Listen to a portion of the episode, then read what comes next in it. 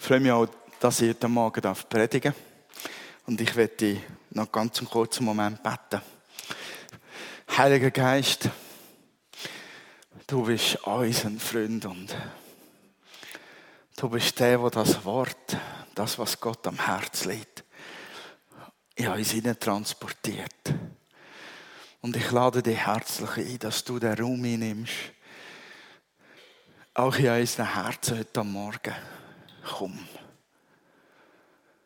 Nimm den Raum ein und bring das, was der Vater weitergeben zumindest in unsere Seele, zumindest in unseren Geist, in unser Innerste hinein. Ich danke dir für deine Gegenwart. Wir lieben deine Gegenwart. Wir geben dir Raum und Platz, damit du dich kannst ausbreiten in uns, gerade jetzt. In Jesu Namen. Amen. So, jetzt habe ich ein bisschen Schiss, da Gas zu geben. Ja, ich merke, dass es da ein bisschen übertreibt, aber Du machst es gut, Johnny. Freut mich, dass dort jemand Neues dazu gestoßen ist und sich anlehren lässt im Technikteam. Sie hassen es immer, wenn ich sie so ins Zentrum stelle. Aber ähm, ich finde es immer lässig, wenn äh, Leute äh, weiterarbeiten, weitermachen oder sich neu integrieren lassen in etwas ganz Neues. Für dich ist es nicht das erste Mal heute Morgen. Ich finde es richtig lässig, dass du dabei bist. Aber ich weiß jetzt echt nicht von da aus, ob der Dominik bist oder der Lukas. von weitem, ich, ich, ich sehe die Mutter mal nicht ganz genau von da aus, aber ähm, ich freue mich. So, ich gehe in hochgesalbtes Deutsch. Merkt euch meine Worte gut, weil wir am Ende des Gottesdienstes, wenn wir noch einen Moment haben und vielleicht überlegt jemand, hat der gepredigt heute Morgen nur für diesen Moment? Nein, habe ich nicht. Ich hatte diese Predigt auf dem Herzen, als ich ähm, an die Kinder dachte heute Morgen, an diese Segnung. Und ich habe mir so vorgestellt, wie, wie, wie wir die Kinder segnen und was in unseren Herzen brennt dafür und wie wir uns wünschen, dass sie gesegnet sind. Und da kam mir das Wort Vorbild hoch.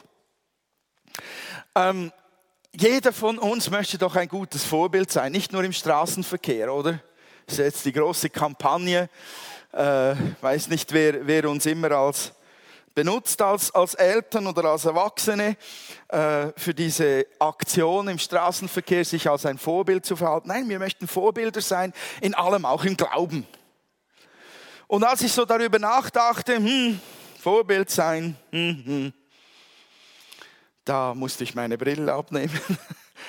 Und da dachte ich schon einen Moment lang, ja, okay, du hast in gewissen Dingen hast du es geschafft aber da hast du auch versagt in etlichen Dingen. Und bumm, war der Gedanke von dieser Predigt geboren. Nämlich ähm, ein Herz für Nachfolge. Versagen ist nicht das Ende. Das ist der Gedanke, der geboren war. Jetzt tönt wahnsinnig negativ, wenn ich so starte in eine Predigt mit dem Versagen, aber wenn wir es ignorieren würden, dass es Tatsache ist, dass wir jeden Tag irgendwo versagen, wäre es dramatisch, wäre schrecklich. Und es gibt tatsächlich etwas unfassbar Positives im Ganzen, weil Versagen ist nicht das Ende.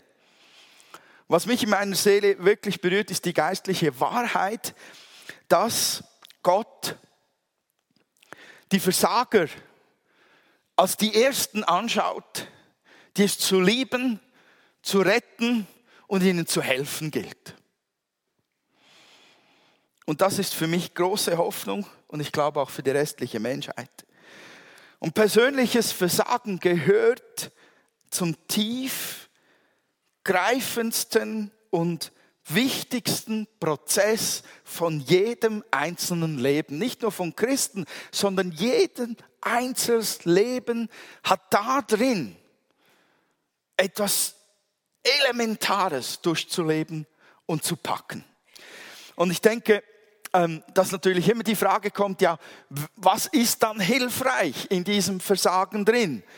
Ähm, welche Prozesse helfen uns oder welche Schritte bringen uns weiter. Ich kenne ein Ehepaar, das definitiv alles falsch gemacht hat und uns als schlechtes Beispiel mal dienen darf.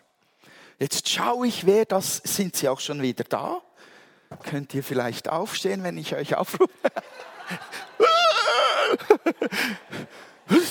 Das hätte mir nicht gesagt, wäre ich nicht gekommen. Nein, es geht um zwei biblische Figuren, die schon lange bei Gott sind und die das vertragen können. Es geht um Adam und Eva.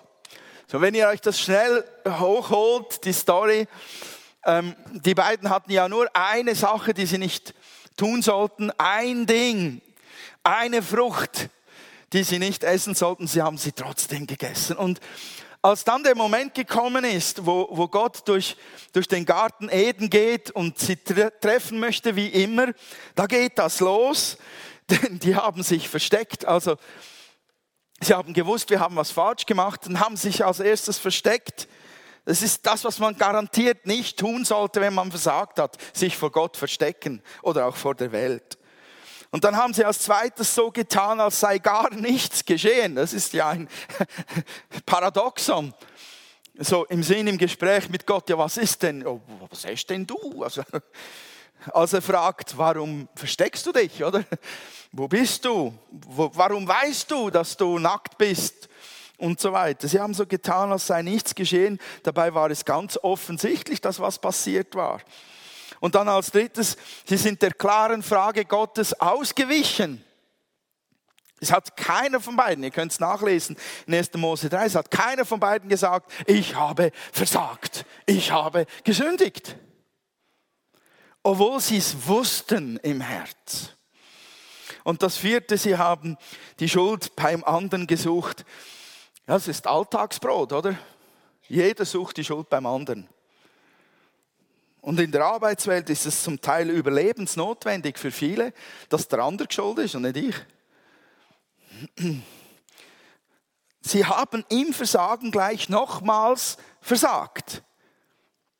Das sind, leider müssen Adam und Eva jetzt herhalten als gleich, schlechtes Beispiel. Aber die beiden reagieren gar nicht untypisch, sondern eher typisch, typisch menschlich. Und die Angst vor, vor der Begegnung mit, mit Gott, ähm, ist so typisch im Versagen. Ich schäme mich. In gewissen Momenten möchte ich keinem anderen begegnen in meinem Versagen. Ich schäme mich dafür. Ich habe Angst, dem anderen zu begegnen. Ganz einfach, weil ich denke, der andere ist sowieso perfekt und ich bin hier nur die doofe Nuss. Und ich glaube, gegenüber Gott ist das auch so. Er ist absolut heilig, Gott ist perfekt. Und, und dann, wenn, wenn man so im Versagen drinsteckt, möchte man ihm zuletzt begegnen. Dabei ist er nicht nur heilig und perfekt, sondern die Liebe in Person, die Gnade in Person. Vielleicht geht es heute Morgen einigen von euch auch so, vielleicht denkst du, ähm, aufgrund meines Versagens, ich schaffe doch nicht ein Leben zu führen, das Gott gefällt. Oder ein Vorbild für meine Kinder zu sein, das genügt. Ich weiß es nicht, was du denkst. Vielleicht denkst du auch, ich bin für den Herrn schon längst nicht mehr nützlich im Dienst, weil ich schon so oft versagt habe. Das ist einfach nicht wahr. Das ist meine Botschaft auch heute Morgen an dich. Das ist einfach nicht wahr. Es gibt ein Zurück und es gibt ein Weiter. Es, ist eine, es gibt grundlegende Stationen im Versagen. Wenn wir uns denen stellen, können wir tatsächlich, und das ist ja der der, der coole Prozess, der sinnvolle Prozess im Versagen. Wir können daraus Gewinn ziehen und wir können daraus in der Nachfolge Jesu tatsächlich wachsen. Und das erste simple, ich mache es nicht lange mit den ersten zwei Punkten. Mir ist Punkt drei und vier irgendwie wichtiger. Aber der erste Punkt ist das Bewusstwerden und dazu stehen, wenn ich versagt habe ich als, als kleiner Bub, wenn ich was angestellt hatte, ich habe mit allem, was ich konnte, versucht, selbst als meine Mutter erklärt hatte, sie hatte die Kekse abgezählt und es fehlen fünf, habe ich versucht, mich innerlich von dem zu lösen und zu sagen, ich war das nicht, bis ich selbst geglaubt habe. Und komischerweise wurde meine Mutter immer wütender. Ich denke, sich der Sache stellen ist etwas vom Wichtigsten, was unseren Charakter als Menschen formt und geistlich gesehen genauso Wachstum bringt, wenn wir uns dem stellen, was schiefgelaufen ist in mir oder was ich falsch getan habe. Ähm, sonst verlieren wir die Fähigkeit, die weiteren Schritte durchzugehen. Das ist Schritt 1, Punkt A, der erste, das wesentliche, elementare Ding. Schau dein Versagen an. Auch wenn es weh tut, schau es an, überlege, denke nach. Wo liegt die Wurzel? Weshalb habe ich so gehandelt? Was ist in mir vorgegangen? Nicht grübeln bis zum geht nicht mehr, sondern schon ein wenig analytisch drangehen und dann am Schluss fragen, was muss anders werden. Das zweite ist Hilfe suchen.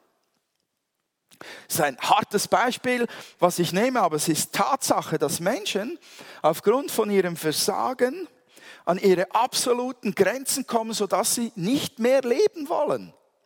Judas, der eine Apostel, als er Jesus verraten hatte, nahm er sich kurz darauf das Leben. Warum? Weil er erkannt hatte, ich habe was schrecklich Falsches getan ich habe versagt. Und es ist nicht so, dass er ein, ein einzigartige Person ist darin. Viele Menschen nehmen sich das Leben, weil sie denken, es gibt nur noch einen Ausweg aus meinem Versagen, nämlich ganz aus der Welt rauszugehen.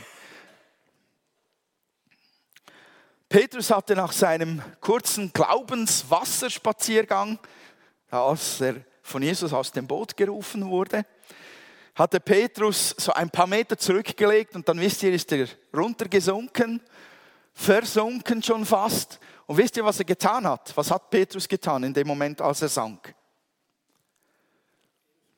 Der hat Andreas gerufen, schick mir doch bitte den Rettungsring. Nö, was hat er gemacht?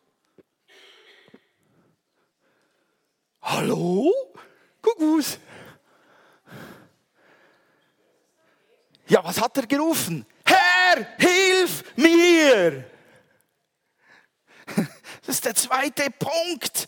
Dieser Schrei im Versagen, um Hilfe zu rufen, den getrauen sich so wenige wirklich zu tun gegenüber anderen Menschen, Freunden oder, oder Kleingruppenmitglieder, Familienmitglieder, Ehepartner, schaffen es nicht zu rufen, hilf mir, dem Nächsten, weil man sich schämt weil man denkt, ich muss es doch selber schaffen. Unsere Gesellschaft funktioniert dermaßen auf diesem Prinzip, dass wer es nicht selbst schafft, eine Pfeife ist. Dass wir in so Momenten, wo wir eigentlich gar keinen Zugriff haben, um aus der Not heraus, aus dem Versagen herauszukommen, dass wir elendiglich versinken, weil wir es nicht schaffen, um Hilfe zu rufen zu Menschen und zu Gott. Weil wir so gedrillt sind, ich muss selbst den Ausweg finden. Der dritte Punkt, der geht mir dann schon nach. Ah ja. Oh, warum hat dieser Vers den Weg da hineingefunden in diese Folie? Keine Ahnung. Irgendjemand soll gesegnet sein mit diesem Wort. Ich weiß echt nicht, warum das dort steht. Wirklich. Ist jetzt das ein Wunder oder keine Ahnung? Wirklich, ohne Quatsch. Ich weiß nicht, warum das da dort steht. Jemand hier braucht das heute Morgen, denn ich weiß wohl, was ich für Gedanken über euch habe, spricht der Herr, Gedanken des Friedens und nicht des Leidens, dass ich euch gebe, das Ende, das ihr erwartet oder auf das ihr wartet. Für mich ist ähm, der dritte Punkt, und der steht nicht da. Gnade empfangen. Der ist für mich wesentlich. Gnade empfangen. Sich stellen, Hilfe suchen und Gnade empfangen im Versagen. Elementare Schritte, um aus dem Versagen Gewinn zu ziehen und geistlich zu wachsen in der Nachfolge.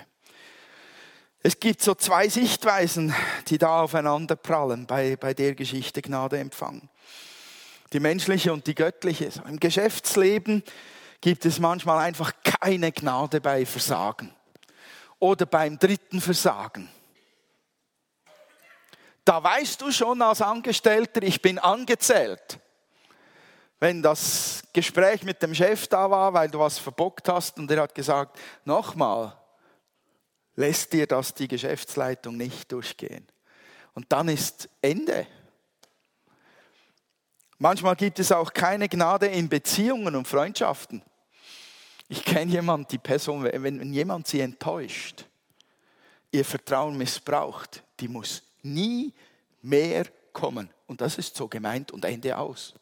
Keine Gnade. Auch in Ehen, Freundschaften gibt es manchmal keine Gnade beim Versagen. Und ich finde das tragisch und schlimm und auch schade. Ich glaube, dass wir in der Schweiz grundsätzlich so geprägt sind, dass wir uns selbst unter Druck setzen im Versagen und dass wir manchmal sogar noch härter umgehen mit uns selbst als der Chef oder die Umwelt. Man kann es sich kaum vorstellen, aber ein Teil der Leute hier sind so gedrillt, noch gnadenloser, sich selbst im Versagen zu zerfleischen, als es andere mit ihnen manchmal tun. Also ich gehöre auch zu denen. Wenn ich einen Bock geschossen habe, kann ich nicht nur Stunden, sondern Tage damit verbringen. Und das geht immer wieder durch. Ich repetiere das und denke, das hast du da. Oh, das ist ein dummer Blödsinn. Aber es geht so tief, dass ich mich innerlich wie beiße, kratze. Ah, ich weiß, das hat dann was mit Selbstmitleid zu tun und irgendwann hoffe ich vielleicht, dass der Moment kommt, wo noch jemand anders Mitleid mit mir hat. Aber es, es, da kann ich mich schier kaputt machen. Und dann natürlich nehme ich mir innerlich vor, das nächste Mal machst du das so und so und besser und anders und ah. Also meine Frau kann ein Lied davon singen, dass ich nicht mehr schlafe, wenn ich was verbockt habe, tagelang. Geht es jemand anderem auch noch so? Und die Vorwürfe, du Bombe, du Flasche, ah, du bist doch einfach nicht feig, gang doch und. Ah. Bei manchen Menschen geht das jahrelang so. Bis ans Lebensende verfolgt sie das bis ans Lebensende macht sie das innerlich krank. Weil es uns so schwer fällt, Gnade für uns selbst, für, für den Moment, für diese Dinge anzunehmen. Und da gibt es dann ja noch die Stufen, oder? Verkehrsübertretungen, wo ich versage, die sind nicht so schlimm, außer sie kosten mich 2.000, 3.000 Schweizer Franken Buße. oder jemanden das Einkaufswägel stibitzen, weil man den Franken vergessen hat, um in den Schlitz zu... Nicht so schlimm. Ist kein so großes Versagen.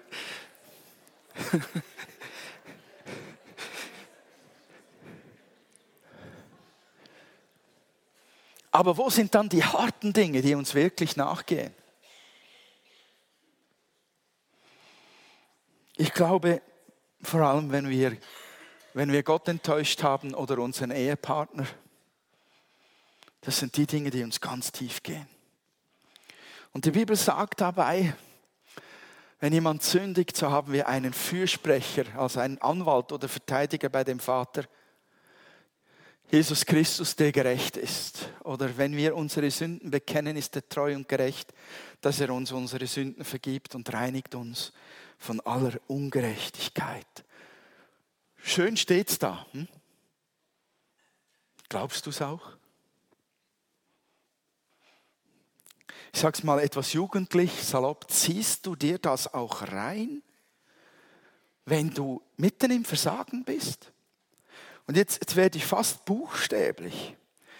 Ähm, Gnade, Gottes Gnade soll wirklich zu unserer Gnade werden. Das, das ist gar nicht so einfach. Selbst Jahrzehnte lang erfahrene Christen, die Gnade eigentlich kennen sollten, kriegen die für gewisse Dinge, die sie im Leben versagt haben, einfach nicht auf die Reihe. Die kriegen die Gnade nicht in sich hinein oder kommen nicht an die Gnade heran, weil wir so auf Leistung getrimmt sind, weil wir uns automatisch auf die inneren menschlichen Hinterbeine stellen und im Versagen sagen, und das nächste Mal mache ich es besser.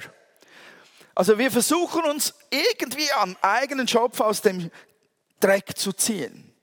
Und dann quälen wir uns irgendwie mit einer Leistung wieder hoch auf das Niveau, wo wir sagen, ja, das Versagen ist ja nicht so schlimm von damals. Ah, und dann geht die Gnade total an uns vorbei. Wisst ihr, dass Gnade etwas zum Genießen ist? Gnade ist was zum Genießen. Und sie hat ganz und total und alleine mit dem zu tun, was Gott für uns getan hat.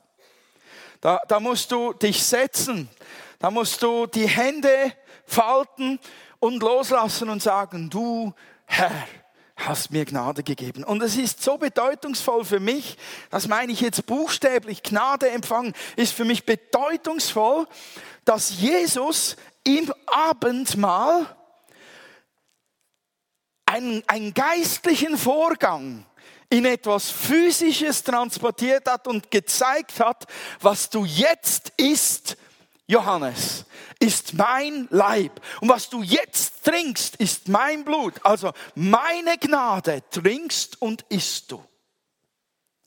Und ich habe den Eindruck, wir müssen lernen, dieses, ich tönt jetzt ein bisschen gruselig, aber dieses Blut für unser Versagen zu trinken und dieses Fleisch, dieses Brot zu essen, diese Gnade mit allem, was, was in uns ist, im Versagen, aufzusaugen, durchzukauen, in unser Blut aufzunehmen, damit es jede Zelle, und das ist das Ziel von diesem Bild, damit es jede Zelle in uns durchdringt, damit sein Blut in unser Blut übergeht, sein Fleisch in unser Blut, in jede Zelle übergeht. Gnade muss uns durchdringen wahnsinnig theoretisch. Ich kann euch nicht anders helfen, als zu sagen, versucht es mal.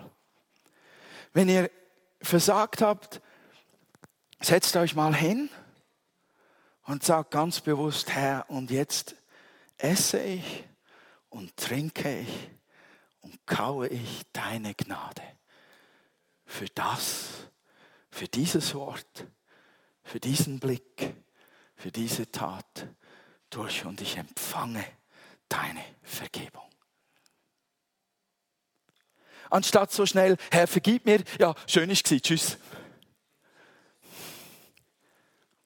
Und dann wieder aufs Rad drauf. Wir müssen Gnade bewusst essen und trinken. Das ist ein Kernpunkt im Prozess vom Versagen, äh, Gewinn daraus zu ziehen. Ich finde es fantastisch, dieses Bild vom Brot und vom Blut und von diesem Abendmahl, wo all diese Jünger gegessen und getrunken haben und es im Mund schmeckten. Sie haben es nicht kapiert. Aber wir können es. Wir können da sitzen und für jeden Teil in unserem Versagen können wir dieses Brot essen und diesen, dieses Blut trinken und es schmecken und es aufsagen und sagen, Herr, deine Gnade soll sich in meinem ganzen Sein jetzt ausbreiten. Ich genieße sie, ich schmecke sie, ich sauge sie auf. Ist ein wenig schwierig beim Gedanken an Blut und an den Leib Jesu, ich weiß. Aber versucht es mal. Der vierte Punkt ist Wiederherstellung. Ähm, was mich fasziniert an diesem Punkt ist, da gibt es fast nichts zu tun für uns. In dem Prozess, den ich beschreibe, vom, vom äh, bewusst sich der Sache stellen, sie anschauen, dann Hilfe suchen, ähm, Gnade empfangen, da sind, da sind wir irgendwie immer beteiligt und aktiv, ein Stück weit, oder können aktiv sein dabei. Aber Wiederherstellung, ist euch bewusst, dass Wiederherstellung etwas ist, das Gott alleine tut? Zutiefst ist das biblisch und ein, ein Grundziel Gottes, als er Jesus sandte und er für uns starb, für unsere Sünden, gab es nicht nur einfach so, ich sage jetzt salopp, die, die Erlösung, sondern Gott versetzte uns in eine völlig neue Position oder in eine ursprüngliche Position der Beziehung und Freundschaft, des Herrschens und des Teil des Königreiches Gottes Seins. Wisst ihr, ihr versteht schon, wenn ich sage, nicht nur Rettung, sondern er hat uns wiederhergestellt. Und wenn wir versagt haben, dann scheinen wir da wie rauszufallen aus, aus dieser Position und wir, wir brauchen dort drin Wiederherstellung. Niemand muss mit dem Makel des Versagens leben. Im Gegenteil, Größeres soll daraus wachsen. Das ist Gottes Plan. Das sehen wir auch durch den Plan, den er mit Jesus verfolgt hat. Und Wiederherstellung hat gar nichts mit selbst erarbeiteter Position zu tun. Wiederherstellung hat viel mit dem Umfeld zu tun. Was machen Menschen um mich herum mit mir, wenn sie merken, ich habe versagt? Wie gehen die mit mir um? Schmeißen die mich raus aus dem Job? Schmeißen die mich raus aus der Gemeinde? Oder bringen die mich wieder zurück an den Ort, wo ich hingehöre? Und dann hat es aber ganz viel mit Gott zu tun. Was tut Gott? Gott hat ein ausgesprochen großes Interesse daran, dass wir wiederhergestellt werden nach Versagen. In der Bibel heißt es, ähm, das zerstoßene Rohr wird er nicht zerbrechen oder das geknickte Rohr und den glimmenden Docht wird er nicht auslöschen. Oder es heißt in Sprüche 24, 16, der Gerechte fällt siebenmal und steht wieder auf. Die Zahl sieben bedeutet hier nicht, nach siebenmal ist fertig, sondern sie beschreibt, dass er so oft fallen kann wie er fällt. Er steht unter der Gnade Gottes wieder auf. Gott will aufrichten, was verloren scheint. Und ein wunderbares Beispiel dafür ist der Petrus. Der liebe, geniale, tolle Gottesmann Petrus, der Jesus verleugnet und wisst ihr, er hat nicht nur gesagt, ich kenne ihn nicht. Er hat geflucht. Er hat Jesus verflucht. Wirklich auf übelste Weise hat er sich von Jesus distanziert. Er hat gesagt, ich kenne den nicht einmal. Und das in einer Situation, wo er vorher von Jesus hörte, du bist der Fels. Auf dich baue ich meine Gemeinde. Hört ihr es, wie es zerbröckelt? In dem Moment, als Petrus Jesus verleugnet. Es macht. Der Fels. Brösmeli. Nicht Fels. Brösmeli. Und dann weint er, weil er es gemerkt hat, ich habe versagt. Und Petrus bleibt dabei. Ich bin durchgefallen.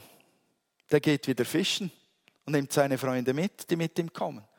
Der hat keinen Gedanken mehr daran, dass er weiter der Fels ist, auf den Jesus seine Gemeinde baut. Das Versagen ist so groß, es dominiert sein Denken. Es dominiert seine Gefühle.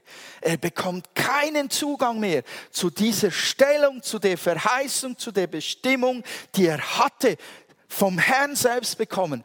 Alles ist verloren. Ich gehe wieder zurück in meinen alten Job. Lasst mich mit dem Jesus-Kram in Ruhe. Und was macht Jesus? Kommt zu ihm und wisst ihr noch, was, was das erste war, was Jesus getan hat? Frühstück. Ist das nicht herzig? Ich finde es geistlich bedeutend, dass Jesus Frühstück macht. Gott macht Frühstück für mich.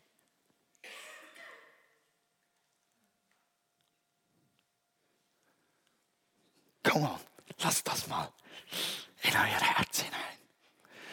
Wenn du versagt hast, ist der Herr der Erste, der dir nicht nur geistlich beisteht, der macht Frühstück für dich. Der will dich stärken an Geist, Seele und Leib. Jesus macht Frühstück für ihn. Was für eine Ehre. Und er lädt ihn zum Essen ein. Was für eine Ehre. Und wie schwer muss es Petrus fallen, dem Versager, dass er zu Jesus sitzen darf und mit ihm Fisch essen soll. Damals hatte für die Juden Gemeinschaft im Essen noch eine tiefere Bedeutung, als nur schnell im Mikro durch den Self-Service zu gehen und irgendwo Platz zu finden neben vier anderen und das Zeug reinzuwügen und wieder los. Das war tiefe Beziehung zu leben. Er macht Frühstück, er lädt ihn zum Essen ein. Das ist reine Ehrerbietung. Und dann sagt er, liebst du mich? Liebst du mich? Liebst du mich mehr als diese? Ich finde es genial, weil Petrus, wenn Petrus noch etwas weiß, dann, dass er den Herrn eigentlich lieb hat. Und ich denke manchmal, wenn, wenn wir versagen, dann stehen wir da, zweifeln an allem. Aber wenn uns der Herr fragen würde, hast du mich lieb, würden wir sagen, ja, das weißt du. Wenn ich etwas noch habe, dann ist es das Wissen, dass ich dich eigentlich liebe, auch wenn ich im Versagen stecke. Es ist so gnadenvoll, was Jesus da tut.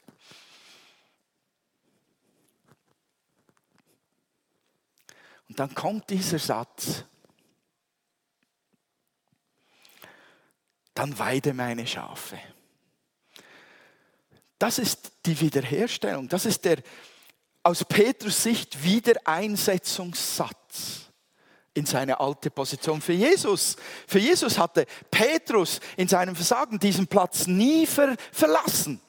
Nie verloren. Der war immer für ihn der Fels, auf den ich meine Gemeinde baue. Aber für Petrus war das ein Wiedereingesetztwerden, eine Wiederherstellung vom Herrn selbst in die Position, in die er eigentlich hineingehört. Das ist etwas, was nur Gott tun kann. Nur Gott kann dir sagen, dir persönlich sagen, in deinem Versagen, und du gehörst doch weiter genau an denselben Platz wie vorher. Du bist immer noch mein Kind. Du bist immer noch mein Diener. Du bist immer noch Teil meiner Familie, meiner Gemeinde. Du bist immer noch bestimmt für deine Kinder ein Segen und ein Vorbild zu sein. Du bist immer noch Teil der Leiterschaft dieser Gemeinde. Oder was weiß ich. Es hat sich nichts verändert. Weil ich größer bin als dein Versagen. Weil mein Sieg am Kreuz dein Versagen überwindet.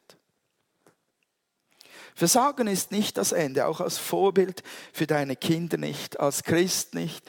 Das ist eine Schlacht, die du vielleicht einmal verloren hast, aber der Krieg, den gewinnst du.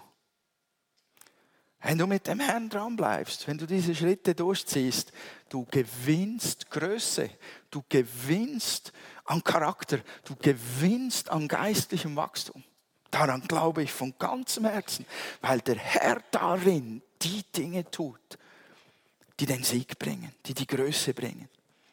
Und darauf sollten wir lernen, uns auszurichten im Versagen. Denn das bringt diesen Veränderungsprozess in Gang und hält ihn am Leben. Und das ehrt Gott und erfüllt seine Pläne mit uns. Davon bin ich überzeugt. Und dazu wünsche ich uns allen von Herzen Gottes Gnade. Amen.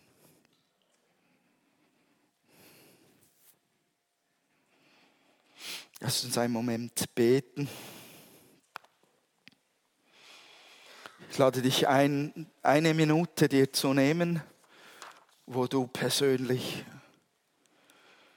du musst jetzt nicht dein ganzes Versagen ausbreiten vor Gott, vielleicht reicht eine Minute nicht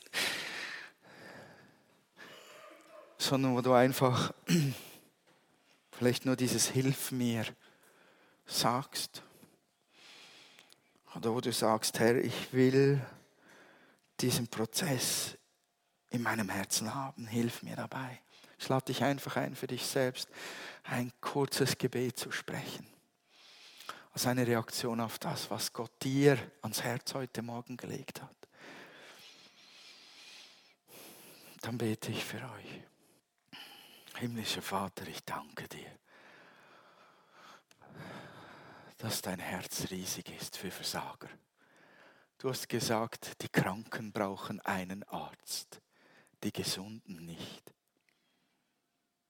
Und wir sind alle in deinem Krankenhaus. Danke. Danke, dass du, Herr, unser Versagen kennst. In der Vergangenheit, in der Gegenwart und sogar in der Zukunft. Danke, dass du uns hilfst, den Prozess durchzugehen, der uns wachsen lässt, der uns Durchbruch bringt. Danke, Herr. Und ich möchte euch segnen in Jesu Namen dass, dass der Kampf in, in diesem Prozess mit neuem Sieg gekrönt wird. Ich möchte über jedem in unserer Gemeinde im Namen Jesu Sieg aussprechen. Egal was es betrifft, ob es Punkt 1, 2, 3 oder 4 betrifft. Neu soll Versagen kein Stillstand bedeuten, kein Ende,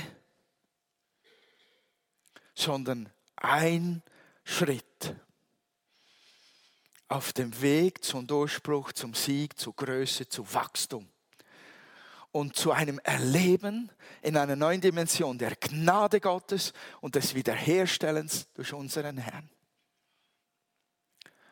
Ich danke dir, Vater, in Jesu Namen, dass du diesen Segen nimmst und ausgießt und in die Realität bringst über jedem einzelnen Leben in unserer Gemeinde. Amen.